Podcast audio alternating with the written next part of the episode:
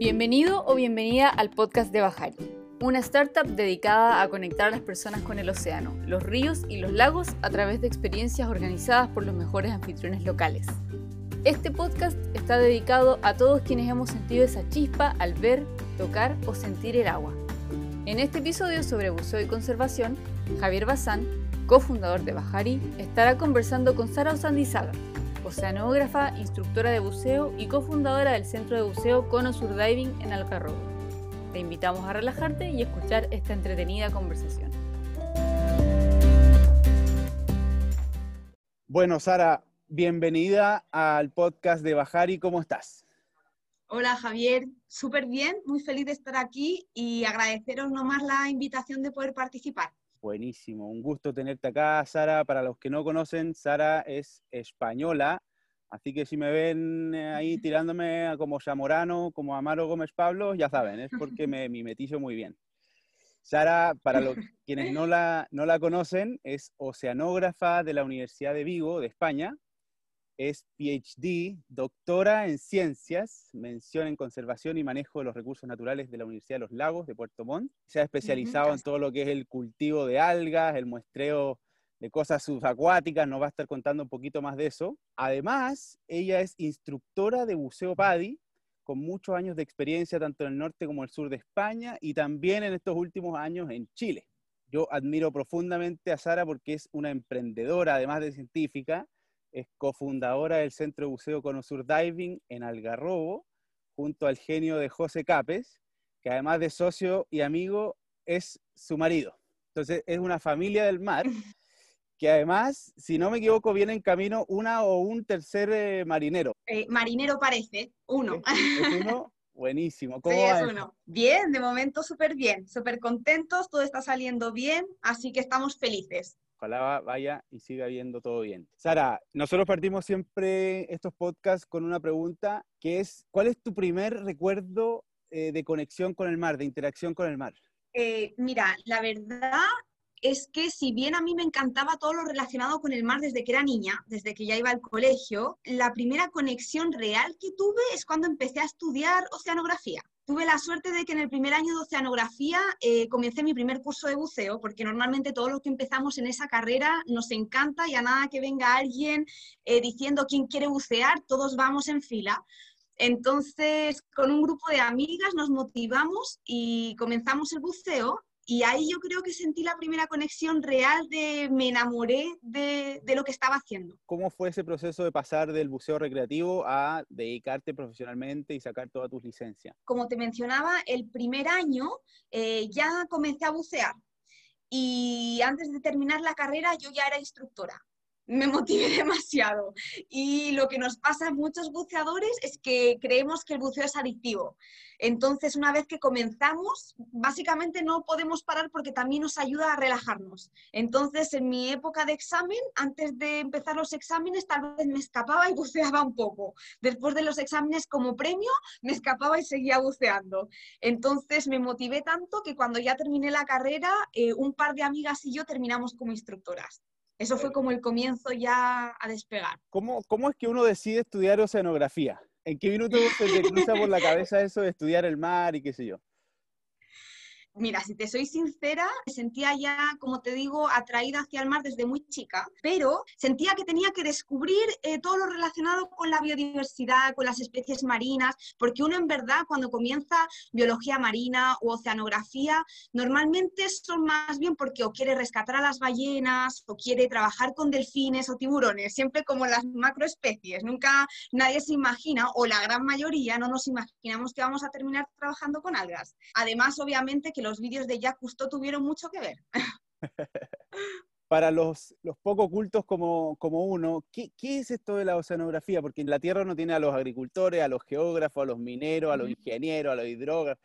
hay un montón de gente estudiando la Tierra, pero parece ser que los oceanógrafos y los biólogos marinos les dieron el desafío, anda y estudia el mar. Pero ¿qué, es efectivamente la oceanografía? Básicamente la oceanografía es una ciencia que estudia todo lo que está relacionado con la dinámica, composición de los océanos, entonces incluye muchos procesos físicos, geológicos, biológicos. Entonces, si te soy sincera, al final terminé un poco más enfocada eh, y parecida al ámbito de la biología marina porque me enfoqué en recursos vivos. Entonces ahí tenía más que nada especies marinas. ¿Qué es lo que uno como oceanógrafo descubre eh, que, el resto de los, de los seres comunes y corrientes como nosotros no sabe? O sea, ¿qué, ¿qué, hay descubierto en la oceanografía que nosotros probablemente no sabemos?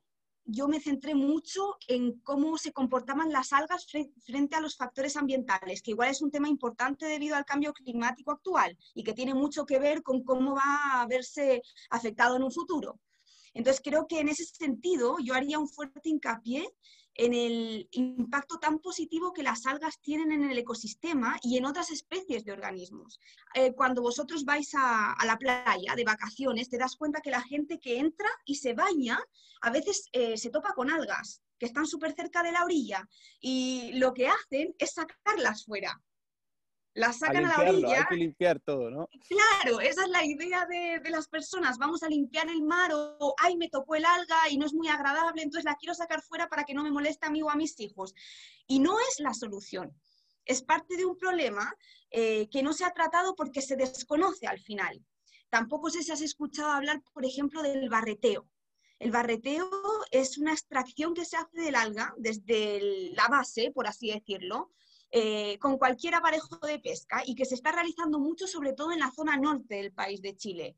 Entonces, eh, las algas, sobre todo por lo que he aprendido, es, son súper importantes, sirven de hábitat, de zona de reproducción, de crianza para muchas otras especies.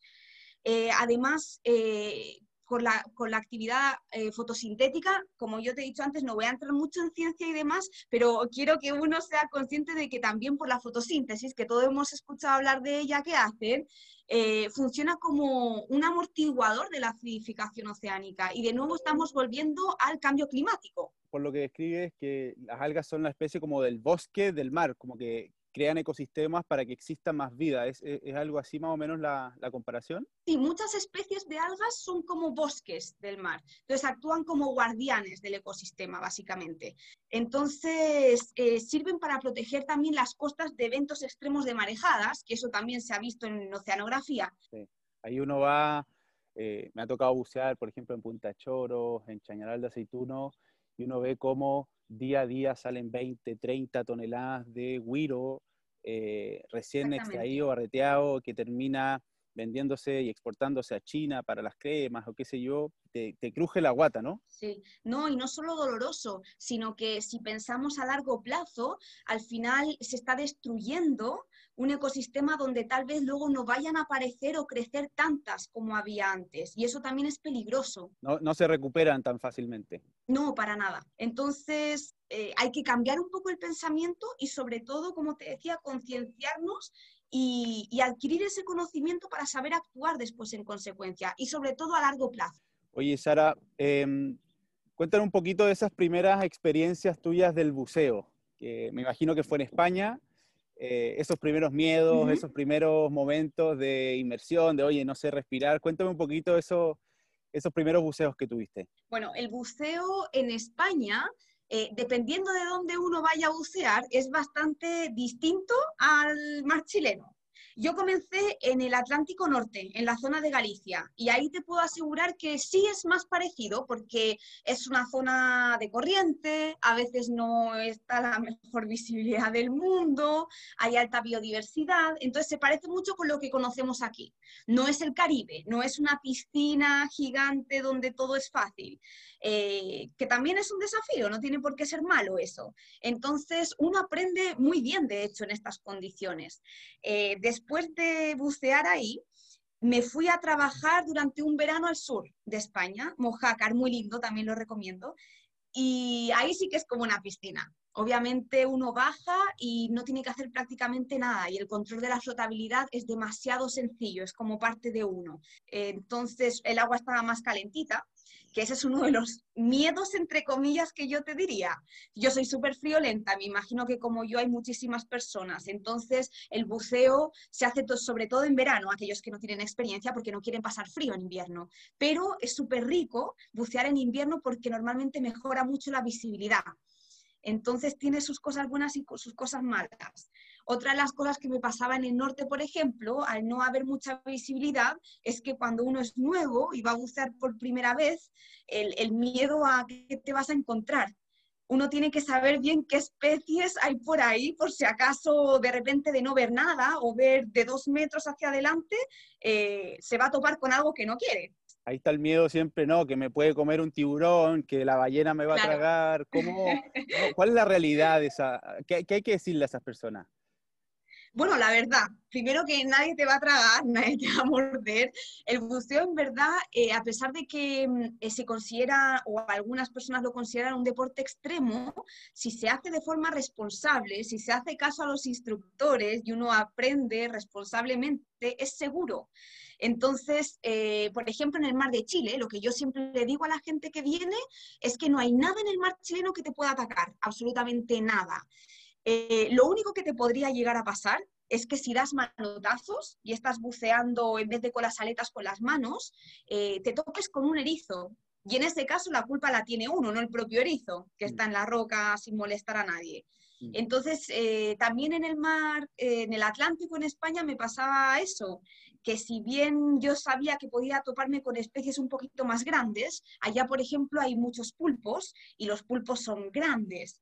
Pero cuando buceé y me topé con pulpos, si uno los deja tranquilos, no te van a venir a atacar ni mucho menos. Entonces, al final son miedos que uno va perdiendo eh, conforme va ganando también experiencia y va buceando más. Y además, qué maravilla poder ver un pulpo en su estado natural o cualquier otro animal de ese, tamaño, ¿no? No, sí, es increíble. Y por suerte he podido bucear en otras partes del mundo eh, con animales mucho más grandes. Eh, y lo mismo, mientras uno sea respetuoso, no, no lo moleste y demás, no tendría por qué pasar nada. ¿Cómo, ¿Cómo, es que una española que bucea en el Mediterráneo y que más templadito y todo termina viniéndose a Chile? Yo vine a Chile para hacer el doctorado que antes mencionabas. Terminé mi carrera, terminé mi magíster en España y de ahí quise continuar el ámbito científico. Entonces, em, Chile se me abrió como opción en aquel entonces y dije, ok, vamos a arriesgarnos, vamos a ver qué hay en Chile. Nunca antes había viajado a Chile, pero vamos a ver qué hay. Y llegué aquí, comencé este doctorado y realmente me gustó. Y además me gustó mucho el, proyecto que, terminé desarrollando, que terminé llevando a cabo. Entonces, lo que iban a ser cuatro años de doctorado, al final, cuando conocí a José, que lo has mencionado al principio, se convirtieron en seis porque ya me quedé aquí eh, por él, básicamente. ¿Quién conquistó a quién? Depende a quién se lo preguntes. Ya, vamos a decir que él. Oye, y, ahí te quedaste, ¿y en qué minuto decidieron? Porque los dos vienen del mundo de la ciencia, José y tú, eh, pero terminan emprendiendo con un centro de buceo. O sea, cuéntame ese proceso. Cuando yo ya llevaba un año y medio de doctorado, eh, tenía mi examen de calificación. Antes de empezar un proyecto uno debe pasar un examen de calificación. Y cuando lo pasé, como premio nos fuimos de viaje y eh, buceamos harto. Y como yo en ese entonces ya había estado medio agobiada con todo lo que estaba haciendo, eh, nos pareció, surgió esta idea y nos pareció muy buena para desarrollarla. Entonces, lo que empezó con una idea de qué te parecería si eh, terminó solidificándose. Entonces eh, nos motivamos, nos encantaba el buceo. José, sabes que tiene mucha experiencia, también ha buceado en muchas partes del mundo, además de la Antártica. Eh, no iba a ser un problema por experiencia. Además, como a los dos conocíamos y nos gusta el ámbito de la ciencia, también desarrollamos el buceo científico. Tú que tenías la visión de, haber buceado en España y en Chile, hay mucha gente que dice, no, el buceo en Chile no porque es feo, porque es frío, que, ¿cuál, ¿cuál es esa comparación? ¿Cómo poner en valor lo que tiene Chile que no tienen otros países? Em, yo creo que las personas que pueden llegar a decir que Chile es feo es porque no han buceado lo suficiente. Creo que Chile es un lugar maravilloso, tiene unos puntos de buceo extraordinarios, con mucha biodiversidad, muy lindos, y creo que en todos ellos hay algo distinto que ver, algo con lo que sí puedes bucear. También me ha pasado mucho de personas que llegan y que dicen, wow, yo pensé que no iba a haber nada que igualmente tienen ese pensamiento, pero se arriesgan o se atreven y van a decir, ok, voy a ver si cambio ese pensamiento. Y lo cambian totalmente. Y de repente me dicen, wow, vi medusas, vi una estrella de un metro, vi demasiadas jaivas, vi incluso un pinta roja, es un tiburón chiquitito que también tenemos en esta costa. Entonces salen con otra sensación que no se esperaban, pero muy positiva. El frío obviamente es un factor, pero yo diría que más allá del primer shock, de, frío que a uno le da cuando entra al agua, eh, después se le olvida. Cuando empieza a ver el fondo marino y, a ver tanto lo macro como lo micro, ya se olvida del frío, ya no importa. Entonces yo aconsejaría a esas personas que se arriesguen, que realmente vayan a distintos puntos y que lo disfruten, porque hay mucho que ver en Chile cuando llegábamos a bucear a, un bautizo, a, una, el primer buceo de una persona, y uno mira y dice, oye, acá no hay visibilidad, y hay dos metros de visibilidad, tres metros máximo, dice que esta pobre persona, qué impresión se va a llevar, le dije que el buceo era maravilloso, y se mete y sale fascinado, o sea, no puede haber visto tres cosas, pero sale sorprendido igual, o sea, no, no tiene que ver con cuánta visibilidad, de qué tan frío, o sea, la experiencia en sí misma ya es extraordinaria. Sí, sí, de todas maneras. De hecho, me acuerdo un ejemplo de uno de los peores buceos, te lo pongo entre comillas, eh, que podíamos haber tenido, no porque algo saliera mal, sino porque cuando echamos el ancla, derivó. Entonces, cuando nos tiramos, no era el spot que nosotros queríamos mostrar y no había apenas nada. Esa sí que era un spot casi de pura arena.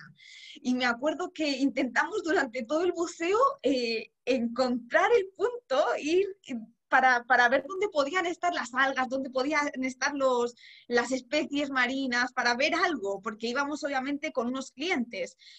Y no vimos nunca nada en todo el buceo más que arena que formaba ondas chiquititas y en verdad se veía muy bonito porque llegaba justo la luz del sol, entonces era súper tranquilo. Eh, pero nosotros estábamos estresados y no podíamos disfrutarlo tanto porque en verdad teníamos clientes y era como, wow, no van a ver nada más que arena en todo el buceo, qué terrible. Y me acuerdo que cuando subimos de ese buceo, el primero que habló dijo, ok, no había muchas cosas, pero en verdad fue precioso. Y de ahí, yo no sé si eh, pensé que era demasiado optimista o, o, realmente dije, en verdad el punto fue muy bonito, aunque no vi nada. Hay mucha gente que, bueno, además del frío, que además de que, oye, me voy a quedar sin aire, que puede ser eh, inseguro, se marean. Dice, no, el, el mareo que yo vomito, ¿cómo, ¿cómo se vive? Porque hay gente que, por ejemplo, como yo, que los primeros buceos yo siempre me mareaba, pero después el cuerpo se acostumbrando. ¿Cómo, cómo es ese proceso? Eh, muy difícil para muchos que vienen, eh, porque normalmente antes de ir a bucear, eh, por lo general nosotros preguntamos, ¿alguna vez os habéis mareado? Y el 95% yo te diría que nos dice que nunca, y el 90% luego se marean. Entonces, obviamente tiene que ver cuando uno sale en bote, cuando el bote está en movimiento uno no se marea tanto, pero cuando echamos el ancla, en el proceso de armarnos el equipo y tirarnos al bote, que son varios minutos, eh, entre que uno mira dentro del bote o mira al agua, ahí uno va generando más mareo y se va sintiendo peor. Entonces, lo que nosotros eh, solemos preguntar es siempre, por favor, alguien se marea, que venga tomado media pastillita de Mariamín, por ejemplo, o Vertium, que se suele tomar para antes del buceo. Y también, por supuesto, que nadie coma eh, dos sándwiches, eh, cuatro hamburguesas, tres completos, con el estómago un poco ligero. Claro, una piscola, que venga con caña, no son como los mejores síntomas para que después uno eh, no se maree. Entonces, el cuerpo efectivamente, como tú dices, se acostumbra, pero podemos hacer estas cosas que te he mencionado antes para disminuir un poco ese riesgo. Cuéntanos un poquito de ese relajo, de ese, ¿qué, es lo que te motiva a seguir buceando? es que es precisamente eso. Muchos de los clientes que nos llegan, eh, de repente se bajan del auto, llegan al centro de buceo y nos dicen, he tenido una semana pésima, quiero bucear. Y le entendemos todo. No hace falta que se expliquen más o que, o que expliquen por qué han tenido una mala semana, que si el jefe, que si demasiada pega, que si la preocupación por no tener pega, no, no hace falta que digan nada, porque uno ya lo entiende. Es meterte bajo el agua y, y, te olvidas de todas las preocupaciones en superficie. No tienes que pensar en la semana que has tenido, en lo que vas a hacer después. Básicamente bajas la respiración ya te ayuda a descansar y todo lo que disfrutas, lo que vives, lo que ves bajo el agua, ya es otro, otro mundo, otra experiencia. Entonces te olvidas de todo lo demás. Esa sensación de estar flotando abajo del mar, de, de los oídos cambian, o sea, uno ya empieza a percibir otras cosas. Eh, es, toda una sensación que, que es, yo siempre digo, es como estar en la luna. De todas maneras, creo que es la mejor comparación que podías haber hecho.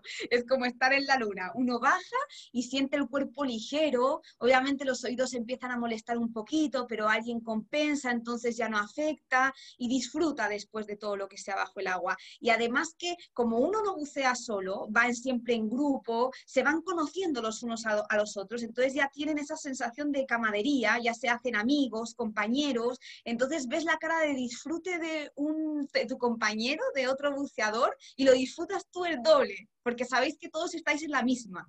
Tú también eh, eres, eres una de las primeras instructoras en Chile en, en certificarte como, como instructora de buceo adaptado. Cuéntame un poquito de eso, de qué se trata, de dónde viene esta motivación. Eh, bueno, mira, yo me animé a participar en un curso, un evento que realizaron nuestros amigos del Centro de Buceo Pintarroja, que está situado en Papúo. Ellos trajeron desde Argentina al director y fundador de Buceo Sin Barreras, Daniel Zuber. Yo creo que, bueno, obviamente fue, qué decirte, una experiencia maravillosa. Creo que eh, el buceo inclusivo debería estar más difundido, ser más conocido todavía para llegar a todas las personas que quieran eh, ir a bucear, porque al fin y al cabo eso es, lo, es lo que consiste el buceo al final. El buceo es para todos y es la idea que el buceo inclusivo eh, intenta transmitir, que todo el mundo puede bucear. E, e, es, increíble porque pocos chilenos eh, se meten al agua y por otro lado está avanzando esto del buceo inclusivo, que personas con eh, habilidades diferentes o con ciertos, ciertas discapacidades puedan entrar y disfrutar del mar. Entonces hay un salto gigante entre el chileno que no se mete al agua y ahora que todo el mundo puede entrar al agua. O sea, saltamos todos los mitos y ahora todo el mundo puede entrar al agua. Y es increíble ese salto. Exactamente, y hay que atreverse a dar ese salto al final. El salto a que me puedo encontrar o que me puede atacar o que fría esté el agua, a en verdad todos podemos ser capaces de disfrutarlo y si lo queremos hacer, hagámoslo. ¿Cómo se relaciona esto de la conservación, eh, la ciencia con el buceo y el turismo? ¿Tienen una se complementa con la otra? ¿Por qué vieron en el turismo una alternativa? Bueno, yo creo que el turismo o el buceo recreativo, que es lo que hacemos nosotros, es una muy buena herramienta para potenciar la conservación. Creo que con eso van de la mano. De hecho, como te comentaba antes, debido a que para nosotros es súper importante el, tema de la conservación de la biodiversidad, es que creamos eh, la especialidad de buceo científico PADI en Chile, que no existía antes. Entonces, con esta herramienta se puede obtener información muy útil y muy detallada de eh, organismos marinos o procesos oceanográficos mediante mediciones in situ, mediante observaciones. Esto te da también información ambiental que va vinculada a proyectos de investigación, estudios de impacto ambiental y de forma que también te permite realizar de una forma responsable y cuidadosa eh, incluso documentales del entorno marino. Entonces yo creo que están súper relacionados. Sé que además viene, viene tu hijo en camino y uno, y uno de repente se deprime, ¿no? Del estado, del futuro, de, que los seres humanos dependemos del estado y de la salud del mar. ¿Cómo, ¿Cómo se viene el mar para las futuras generaciones? ¿Cómo lo vives tú, especialmente ahora en lo personal, que, que viene un hijo en camino? Como viene este pequeño buzo en camino, José y yo tenemos eh, súper clara la idea de transmitirle esa preocupación a ser consciente y a preocuparse por mantener la conservación, la biodiversidad marina, por saber manejar, por hacer un manejo sustentable de, las especies. Desde Bajar estamos convencidos de que tratamos al mar como nuestro patio trasero porque realmente no, no, no lo conocemos, no nos conectamos. Entonces la invitación que estamos haciendo es conéctate con el mar, ve sus maravillas pero también ve lo que estamos haciendo mal. O sea, cada vez que uno bucea se encuentra con biodiversidad, bellezas, pero también al lado encuentras la botella de plástico, encuentras el, el, barreteo de algas. Entonces, cuando la gente se empieza a conectar con esas experiencias, empezamos a generar una conciencia y así el turismo se va transformando en, un, en una palanca para desarrollo más sostenible de esta zona. Sí, estoy súper de acuerdo. No solo la conexión de la que hablas tú, sino que yo también creo que hay un trabajo conjunto, un trabajo continuo y conjunto de varios ámbitos, de varios grupos de personas. Yo creo que debería haber un equilibrio entre tal vez calidad de vida, producción de algas y las extracción y la conservación. Al final, para ver un futuro un poquito menos oscuro o ver un poquito la luz al final del túnel, creo que tiene que ver un cambio de pensamiento más a largo plazo. ¿Qué le diría a esa gente, Sara, que, que le cuesta, que de repente el susto, que el inconsciente colectivo le dice que el mar no, que el mar le da miedo? ¿Cuál es la invitación que le hace Conosur Diving a, a, la gente que todavía no entra al agua? La verdad diría que, que lo intente, que se atreva, que intente vivir la experiencia. Yo, por ejemplo, tengo mucho miedo a volar, pero igualmente viajo dos veces a España para ver a mi familia porque es más importante las ganas que tengo de verlo que el miedo inicial que puedo tener a volar. Entonces, el buceo yo creo que tendría que ser algo parecido para ellos. Merece totalmente la pena vivir, aunque solo sea una vez la experiencia que conlleva el buceo. Eh, y como te mencionaba antes, muchos de nosotros lo consideramos adictivos, lo consideramos un relajo, una vía de escape también para la vida cotidiana. Entonces, eh, que tomen esa oportunidad si se les presenta y que realmente lo vivan. Sí, es increíble que además no sé, hay gente de 50, 60, incluso 70 años que dice, no, el buceo no es para mí, pero uno, uno ve a gente de incluso 80 años buceando, tomando todas las precauciones, obviamente, o incluso una vez que invité a mi, a mi mamá a bucear, que ella es claustrofóbica. imagínate a alguien claustrofóbico de 60 años metiéndose al agua y lo disfrutó, o sea, eh, hay, hay mucha, mucho inconsciente colectivo que te detiene, pero la invitación es métete al agua, inténtalo. Claro, exactamente. Oye, Sara, cuéntame un poquito de por qué decidieron instalarse en Algarrobo, qué, qué particularidad encuentran ahí. Eh, mira, fue por varios factores. No queríamos, eh, como yo además estaba terminando el doctorado, tenía intención tal vez de seguir un poquito en el ámbito científico, encontramos que em, el mejor spot sería aquel, o uno de los mejores spots sería aquel que no estuviera tan alejado de Santiago. Algarrobo, que está a una hora, una hora y media de Santiago, uno se puede escapar el fin de semana si solo quiere desahogarse y meterse la cabeza bajo el agua y no pensar en nada de la semana. Entonces, uno no le da tanta pereza conducir una hora, una hora y media hasta Algarrobo. Y ahora que cada vez estamos buceando más, hemos descubierto varios puntos nuevos que están tanto fuera como dentro de la bahía, más, menos profundos, más, menos protegidos, con mucha biodiversidad. Entonces creo que fue un acierto porque esto permite no solo que lleguen buceadores con experiencia, sino que aquellos nuevos que quieren conocerlo por primera vez lo van a disfrutar de igual forma. ¿Qué se encuentra en, en Algarrobo? ¿Cuál es la probabilidad de ver ciertos cierta vida en, en Algarrobo. Puedes encontrar muchísimas especies de peces. De hecho, nosotros tenemos una tablilla de las, de las especies de peces que te puedes encontrar en el mar de Algarrobo, que son muchísimas, tanto grandes como más pequeños. Eh, el tiburón pintarroja que te mencionaba, que no llega a gran tamaño, especies de algas, eh, tienes estrellas, tienes erizos, tienes corales más profundos, tienes esponjas, podría saltar una lista infinita de toda la biodiversidad que te puedes encontrar en verdad en el mar chileno. Pero lo único que te puedo decir es que si en verdad quieres llegar a ver todo eso, uno tiene que venir a bucear más seguido. Oye, Sara, al otro día incluso vieron delfines. De hecho, casi José Luis se tira al agua sin aletas, sin máscara, sin nada para poder estar más cerca de ellos. Y lo otro, Sara, el centro de ustedes yo lo encuentro extraordinario porque el acceso es cómodo, el mismo centrito que tienen ahí, que le llega el solcito, que tienen pastito, que está todo muy bien armado, eh, que además eh, yo creo que tienen una de las mejores salidas desde un muelle extraordinario con un, bote que, está muy bueno. Entonces, cuéntanos un poquito de, todo eso del, centro, que yo lo encuentro uno de los mejores de, de Chile. La verdad es que estamos súper contentos con el centro, que lo tenemos dentro de la Cofradía Náutica del Pacífico, en Algarrobo. Entonces es muy cómodo porque a pesar de que es un club privado, uno llega con reserva. Obviamente tenemos actualmente todas las medidas de, protocolo contra la pandemia. Tenemos vestuarios, en su momento obviamente había duchas, hay baños y hay estacionamiento gratuito, lo que es súper cómodo para las personas que vienen a bucear a cualquier hora. Eh, entonces el centro es chiquitito, eh, pero lo tenemos súper bien ordenado. Los trajes son relativamente nuevos, el equipo también, y el bote, nuestro, nuestro pequeño bote que también lo amamos, lo mandamos a hacer a Puerto Montt, al sur. Es un poco más resistente, es más grande y además está hecho para que las botellas no molesten, porque tenemos un sistema para dejar las botellas en proa. Después tenemos una puertecita lateral que se levanta para que los buzos puedan tirarse al agua más cómodamente y suban también más, eh, más eficientemente después del buceo. Entonces, lo que hemos intentado hacer es eh, que el centro de buceo, el lugar donde nos encontramos, cuando nos movemos de tierra al centro de buceo, sea también lo más cómodo posible para el cliente. Se me acabaron las preguntas, Sara. No sé si hay algún tema que bombardeé de bombardear preguntas. Em, no sé si hay algún, algo que, que, nos quieras comentar un poquito más, que quieras profundizar, alguna idea.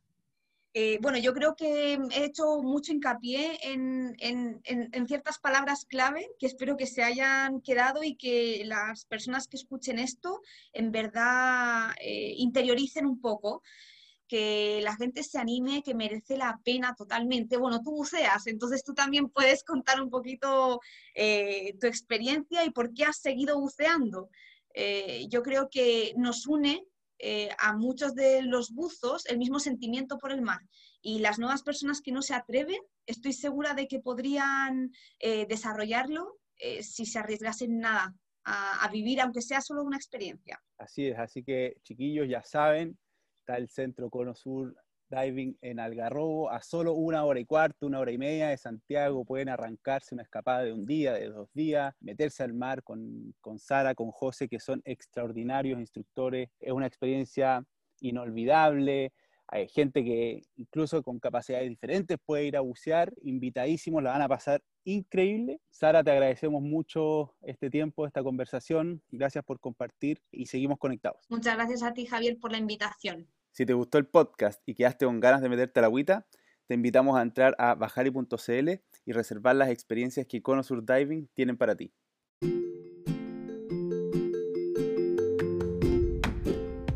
Gracias por escuchar este episodio de nuestro podcast Bajari. Suscríbete para seguir escuchando más de nosotros y nuestros invitados.